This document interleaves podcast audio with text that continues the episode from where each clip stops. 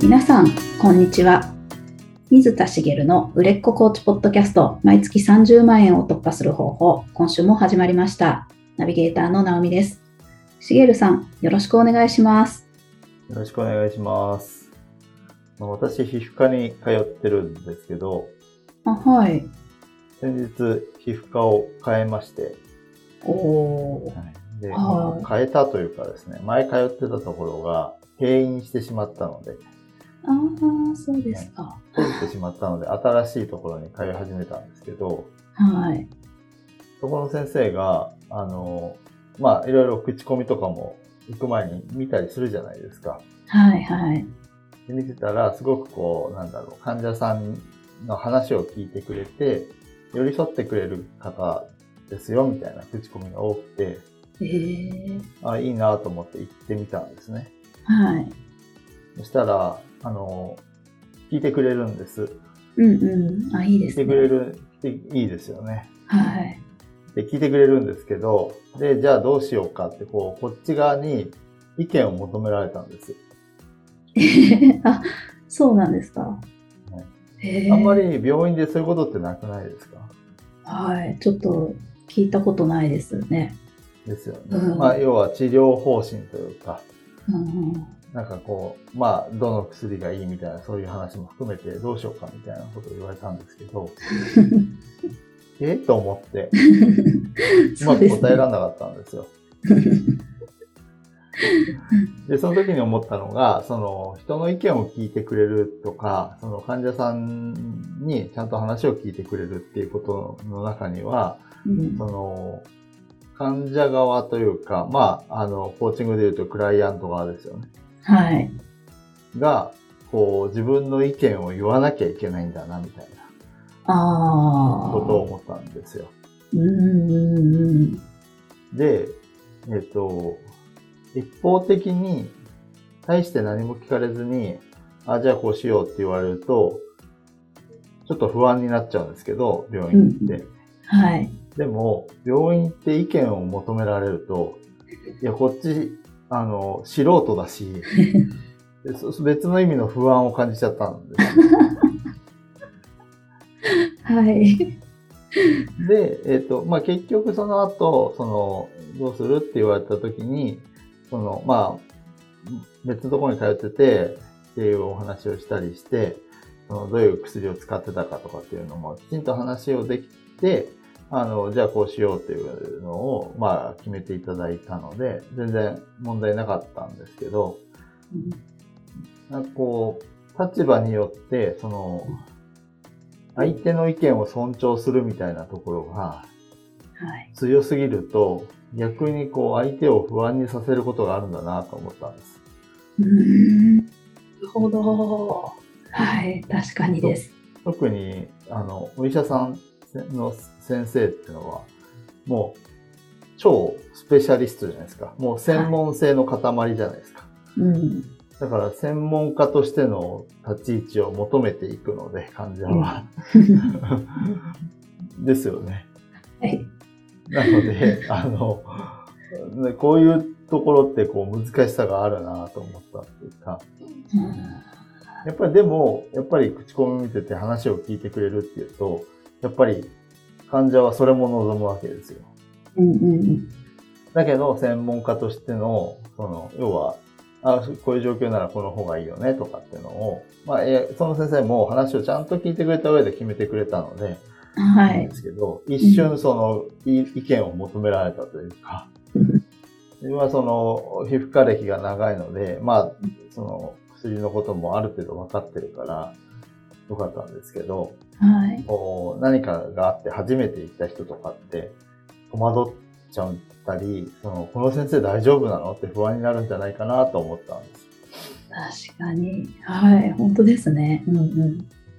結構コーチングは、こう、そういう、こう、クライアントさんを不安にさせることもあるんじゃないかなと思うところもあって、あコーチングのことを理解してない方って、その、アドバイスをもらえたり、先を示してもらえると思っている人もいると思うんですよ、クライアントさんの中には。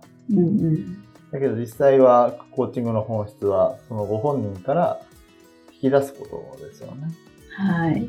ご本人が決める手助けをするのが私たちの仕事なので、え？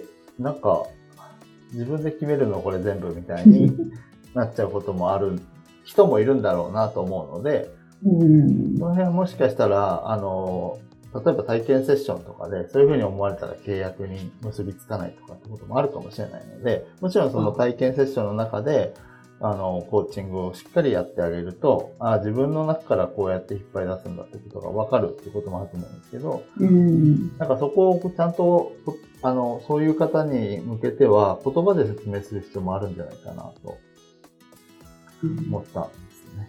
なるほど。コーチングっていうのはこういうもので、あの、要は、あの、アドバイスとかで、その、いうものを求めるんだったら、あの、コーチングじゃないかもしれませんねってこともあるかもしれないし、いや、それよりも、その、いや、コーチング、なぜコーチングがいいのかっていうところも説明できるといいのかなとは思うんですけどね。うんもちろんそれって本来言葉で説明するというよりは体感覚で味わってもらいたいので、はい。しっかりそれをやった上で、かつ言葉の補足もあると納得してもらいやすいかなというか、あの、うん先生に見てもらって、ちょっとそう感じたというか、多少そういう説明をしてあげると、そのコーチングに対して、あの、認識間違ってる方がいらっしゃった時に、うんこう、あの、まあ、不安を覚えずに納得してもらいやすいかなと、はい思った次第です。なるほど。本当ですね。確かに。お医者さんに行ったら不安になっちゃうかもしれないけれども、はい確かにコーチングでも初めてのお客さんには、もしかすると不安を与える可能性もあると。まあ、うん。人によるってことですね。コーチングがそういうものだって分かってる方には必要ないでしょうけど、コーチングってどんなものかも分からずに、こう、なんていうのかな、あの、アドバイスがもらえるとか、やり方を教えてもらえるとか、そういうふうに思ってこられた方がいると、あの、そうじゃないっていうのを、こう、うん、まあ理解してもらうはないと、不安にうんなっているというか、あの、コーチングを受けたいって思うようにはならないかなというところもあるので、うんまあもちろんそれを受けたいと思うようになってもらうのは言葉での説明ではなくて、あ体験だとは思うんですけどね。うんだとは思うんですけど、そこに、あ、コーチングってこういうものなんだっていうのをちゃんと理解してもらった上で、継続セッションに入ってもらう必要はあるかなと、ちょっと思いました。なるほど。確かに。すごい。いいいい気づきというか、いいきっかけでお医者様が。そうですね。ねよかった。ああ、そうなんですね。まあなかなかね、あの、お医者さんにそういうふうに意見を求められることってなかったので、まあいい体験だったなとは思います。なるほど。そうか。ありがとうございます。本題みたいなお話だったんですけど、まだ本題があるんですよね。あ、はい。あの、まあその話をしてもいいんですけど、今日は、あの、別のことをお話ししようと思って、はい。あの、まあ、あの、今までこういろんなお話をしてきてますけど、もしかしたら誤解されてるんじゃないと思うことがあって、そのことをお話ししておこうかなと思うんです。はい。で何かっていうと、まあ私は、あの、まず人生の振り返りを、セッションスタートさせるときに振り返りをやってもらいますって話をしていると思うし、まああの、ここでも、あの、聞いてくださってる方もぜひやってみてくださいというお話を何度もしてるんですけど、まあ、そそういった人生の振り返りなんかを通して、こう自分の強みを見つけたりとか、うん価値観を知ったりとかですね。あとは、あの、自分の好きなこととかやりたいことを見つけるみたいな。そういう、こう、きっかけとして、まあ、やってるんですよね。うんうんで何をしてるかっていうと、おまあ、今話した通りで、あの、要は、自分の好きなこと、やりたいことを見つけたり、強みを見つけたり、ってことをやってるわけですけど、はい。こう例えば本当の自分の姿を知るとか、自分探しをしてるってこととは違うんですよ。おお、自分探しをしてるのとは違うけど、振り返りをしている。はい。うんで、えっと、まあ、あの、自分探しをしてるのとは違うっていうことなんですけど、はい。あの、今日お話ししたいのは、自分探しはしないでくださいってお話をしたいんです。自分探しはしないで、はい。けれども、振り返りをしたりすることはあると。はい。うん要は、えっと、今お話ししたのは、えっと、私が、えっと、振り返りをしたりしてるのは、自分探しが必要だからしてるっていうふうに思われてるかもしれないなと思ったんですけど、はい今日お話ししたいのは、自分探しをしないでくださいねってお話をしますってことです。はいそうなんですね。はいまあ、何言ってるかよくわからないと思うので、あの 内容に入っていきますけど、はい。で自分探しって何かっていうと、まあ、例えば会社員をやってる方が、あまあ、まあやってる方で、もうまあやりたいことがよくわからないという方も結構いらっしゃると思うんです。で、はいえっと、まあ会社ではこう、なんかこう、偽りの自分で、ああの、いい社員を演じていたりとか、あ、はい。あとはまあ、友達に対しても、いい人を演じてるけど、本当の自分はこんなんじゃないんだよな、みたいなうんうん。ふうに感じてたりとか、あとその、まあ、自分らしさを求めてるけど、自分らしさってなんだろうとか、ああとはなんかこう、満たされない、人生に満たされない状況に今あって、本当の自分はこんなもんじゃないみたいに思ってたりとか、あ、ああ。今の自分が偽りの姿のような気がしていて、今の自分を否定して、本当の自分を追いかけたりうん。そういうことをしてしまうのが自分探しかなと思うんですよね。はいはい。で、えっと、まあ、他の例で言うと、えっと、人に対して、今のは自分の話ですけど、うん。例えば、普段はいい人そうなのに、例えばお酒を飲むと口が悪くなる人とか、あいるじゃないですか。あ、はい。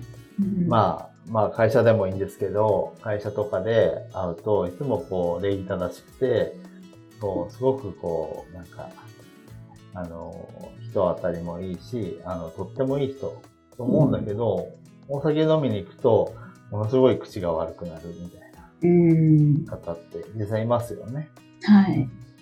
あと、運転すると口が悪くなる人とか、あ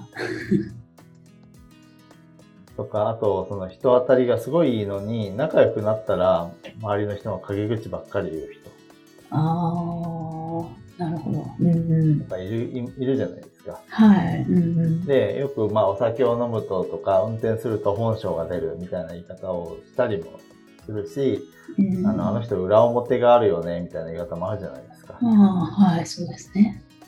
で、えっと、裏表っていう表現の中には、表は作ってる姿で、裏が本性みたいな ニュアンスを含んでますよね。確かに。はい。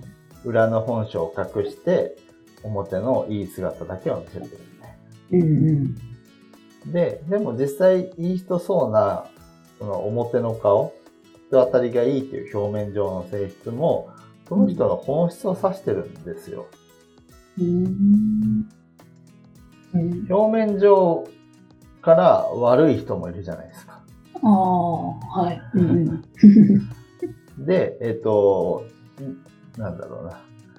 あの、ちゃんと話しても悪い人もいるし、こう、なんかこう、表面上ぶっきらぼうで、あの、なんかいい印象を持たないけど、よくよく聞くととっても優しい人とかね。うんそれも、どっちもその人の本質なんです。まあ、そうか。はい。何が言いたいかっていうと、人にはいろんな側面があって、すべてその人本人であって自分そのものなんですよ。うん。はいっ。ていうことなんです。で、えっと、もう一つ、えーお話しすると、今の自分はこうなんだけど、環境とか状況が変われば、その自分も当然変わっていくんですよね。はい。うん。例えば会社にいる時の自分と家庭の自分が全く一致してる人なんていないですよね。はい。奥さんとか旦那さん、パートナーの人と過ごす時と、友達と過ごす時、これも違いますよね。うん。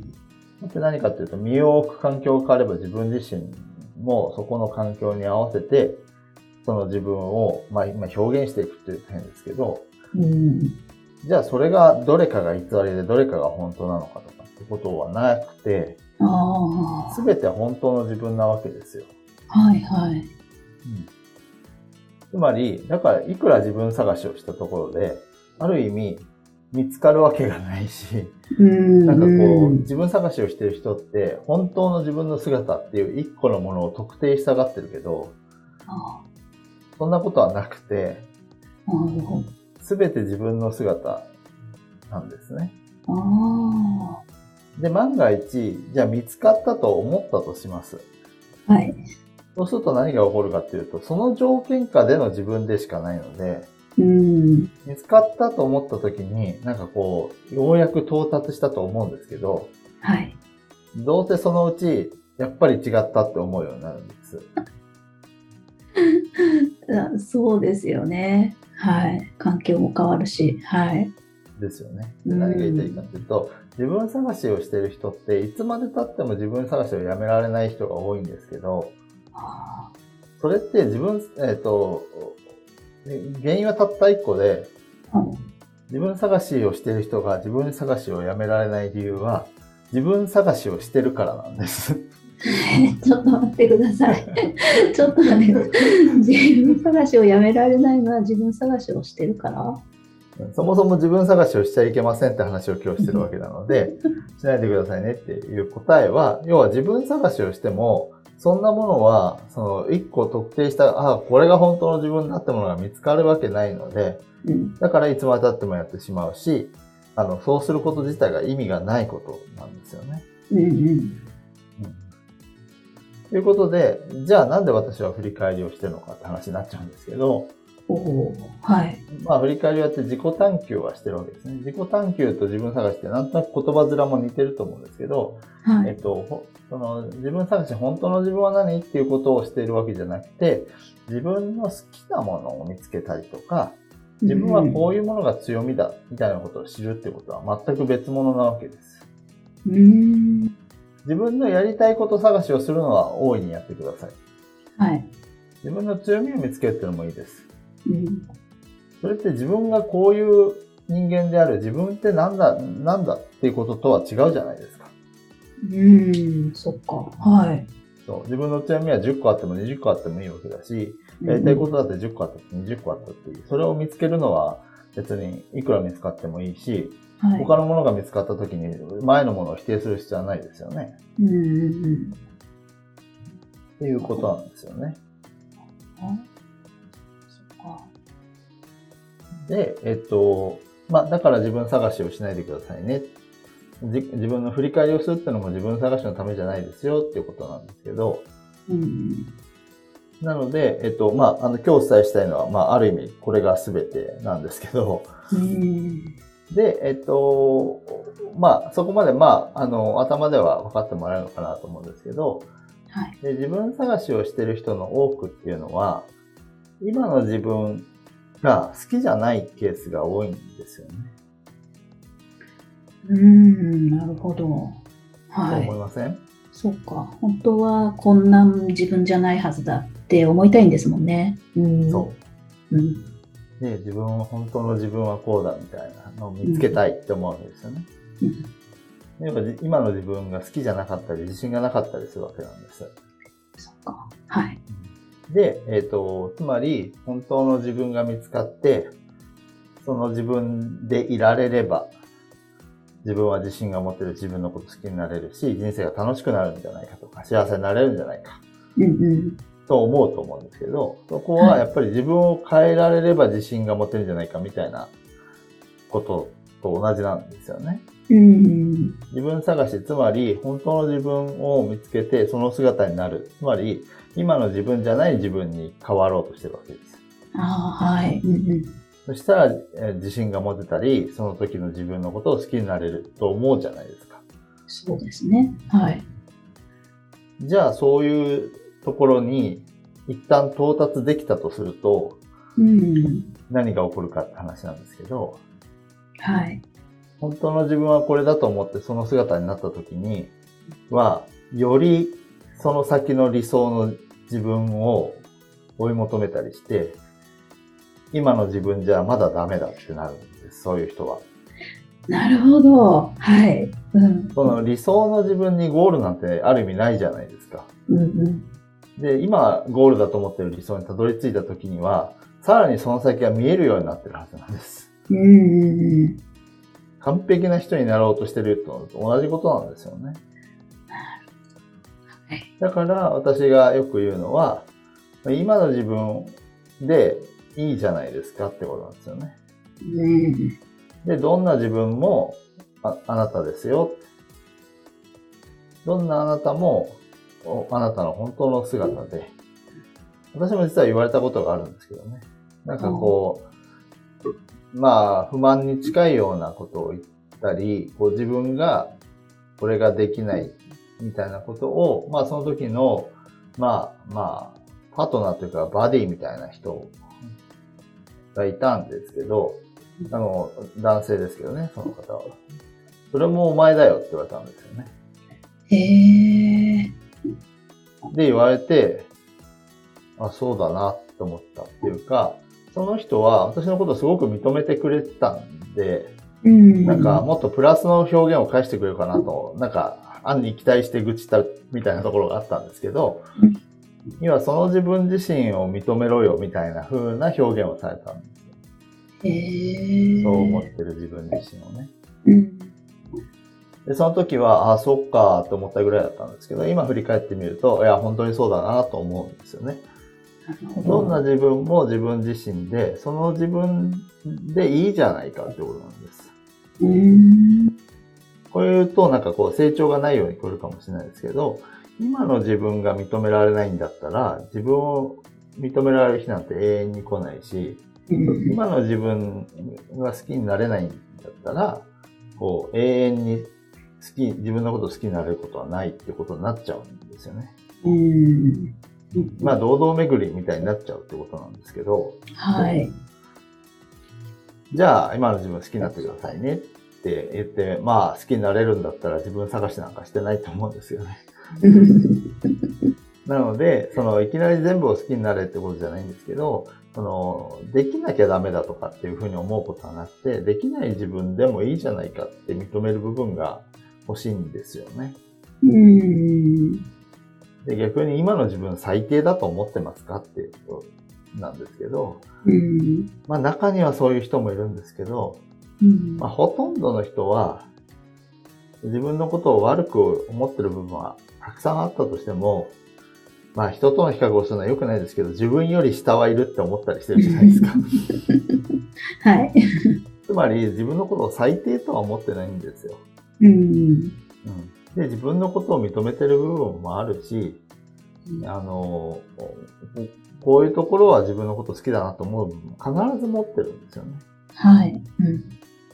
なので、その、今の自分はダメだと思って自分を変えようとしたり、本当の自分を探そうとするっていうことは、あの、なんだろうな、未来につながらない行為なんですよね。自。分を変えようとするのが悪いってわけじゃないんですけど、それは今の自分でもいいけど、より良くなりたいからとか、うん。もっと幸せになるには、自分のこういう部分を変えられるともっといいかもなとかっていうことなんです。はい、はい。前提として自分の、今の自分でも十分素敵だっていうことを認められるかどうかっていうところが大きくて、うん。それを認められてるんであれば全然自分を変えようとする声も悪くはないし、まあ、それがこう成長につながるので、そうあるべきだと思うんですけど、今の自分がダメだから変えようっていう思考は良くないんですね。うん。なので、えっと、まず、もし自分探しを今してる人だ、あの、していたり、まあ、あと、クライアントさんにしてる人がいる場合もいると思うんですけど、そういう時は自分探しをするとか、自分を変えようとするんじゃなくて、うんまずは今の自分を見つめてみて、うん自分の好きな部分、認められてる部分みたいなものをたくさん出してあげるといいですよ。なるほそうすど。ると、その100%今の自分、あどんな自分も自分で、えそんな自分でいいじゃないかって思えるようにすぐなるっていうのはほぼ不可能だと思うんですけど、うん。少し認められる部分だったりとか、今まで全部ネガティブに考えてたのが、あ、こういう部分は全然自分いいと思うなとか、こういうところの自分って好きだなとか、そういう部分って必ず出てくるので、まずはそこからですね、スタートしてあげると、その、負のループというかね、ゴールのい。ない、未来のないループから抜け出すことができて、それだけで少しこう、まあ、それだけでも一つ成長したってことになるので、ああのもしそういう方がいたら、ぜひですね、あの、そこから脱却をを一歩してみてほしいなと。っていうことが自分探しはしないでくださいという意味ですね。ーなるほど。そっか。しげるさんのおっしゃる強みとかやりたいことを見つけましょうねっていう自己探求をするのはいいけれども、それを読み違えて自分探しをしないとっていうんじゃないよっていうことですね。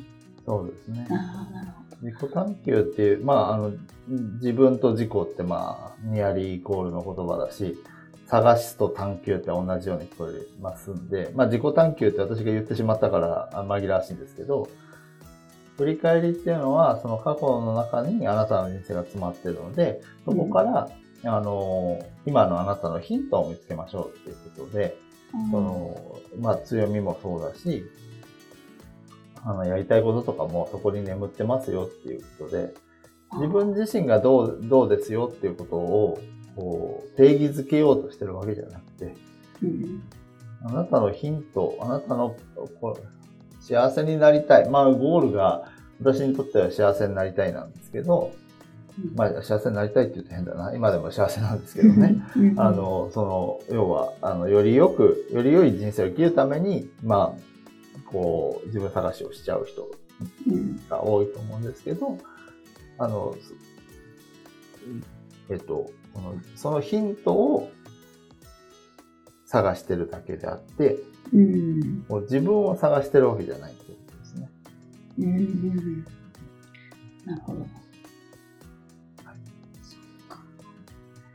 なるほど。ちょっと何回か聞いていただいて、はい。落とし込んでいただけるとより良さそうですね。はい。あの、はもしなんかこう、うん、ちょっとよくわかんないとかっていうことがあったら、あの、ご質問いただければと思いますので、はい。ぜひぜひ。あの、それにね、あの、よくわかんないっていうことを聞いていただけると、直接それにお答えすることができるので、もし、あの、知ったことがあったら、ぜひぜひ、あの、お問い合わせいただければと思います。はい。ありがとうございます。ありがとうございます。それでは最後にお知らせです。売れっ子コーチポッドキャスト毎月30万円を突破する方法では皆様からのご質問を募集しております。今日のお話でこんなところがとか、もう少し聞きたいとか、えーコーチとして独立したい、もっとクライアントさん集めたい、いろんなお悩みなどありましたら、しげるさんにお答えいただきますので、どしどしご質問ください。